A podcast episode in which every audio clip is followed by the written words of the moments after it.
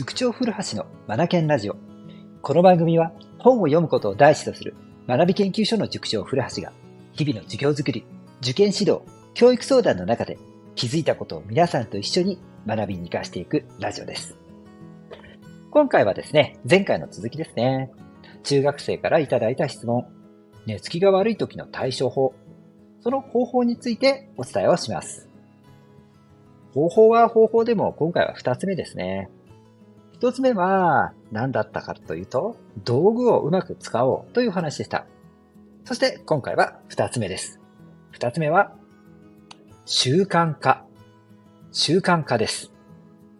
二つ目は習慣化です。習慣化ってどういうことかっていうと、寝る前に儀式する、儀式を作ってしまおうという提案ですね。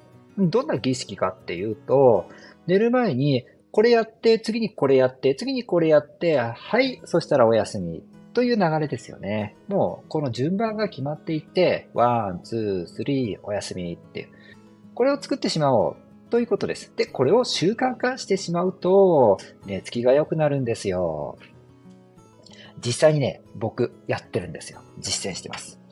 紹介しますね。僕ね、どんな、あの、寝る前の儀式、儀式をね、組んでるかっていうとですね、まずね、うんと、塾の仕事が終わって、家に帰ってくると、通常だいたい10時ぐらいなんですよ。10時ぐらい。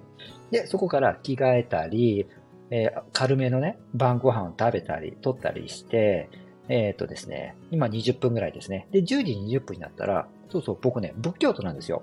うん。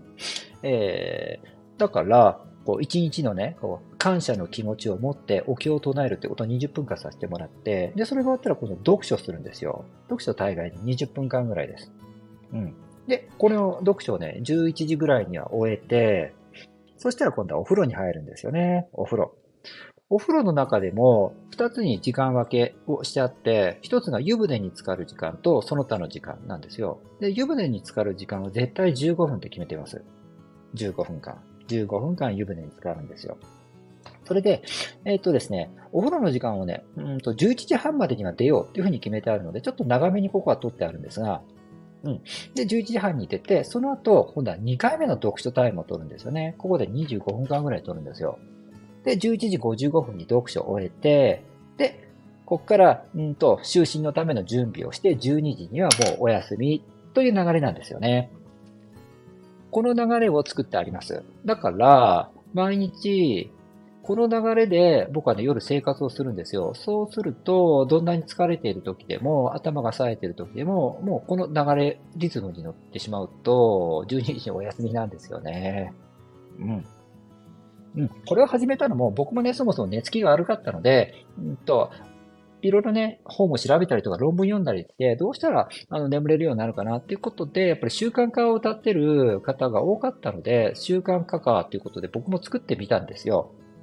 そしたら、うん、見事に僕もね、眠れるようになりましたね。これ早かったですよ。体が覚えてしまうの。もうね、3日、4日、4日ぐらいで僕できるようになったと、ように記憶してます。うん。人間の体って案外早く順応するんだなって思いましたよ。はい。きっとね、皆さんの中でも寝る前の順番って持ってらっしゃる方いらっしゃるんじゃないですか？意識、無意識に関わらず、きっといらっしゃるんじゃないかなと思います。うん。やっぱ寝る前って落ち着きたいですからね。日々同じことをして、えー、お休みするというこういった流れを体に覚え込ませてしまうと、眠れるのが上手になってくんじゃないのかなと思います。はい。ということでですね、中学生にはですね、習慣化の提案をしました。習慣化するために寝る前の儀式を作るんだ。そしてその儀式を繰り返していく、ルーティン化していくんですよね。すると習慣化していって、眠りやすくなりますよ、という提案をしました。はい。ぜひ皆さんもね、なんか同じようなことで悩んでらっしゃる方がいたら参考にしてみてください。それでは、この番組は気になったらフォローをお願いいたします。最後までお聴きくださりありがとうございました。Read more, learn more, change the group. 素敵な一冊を。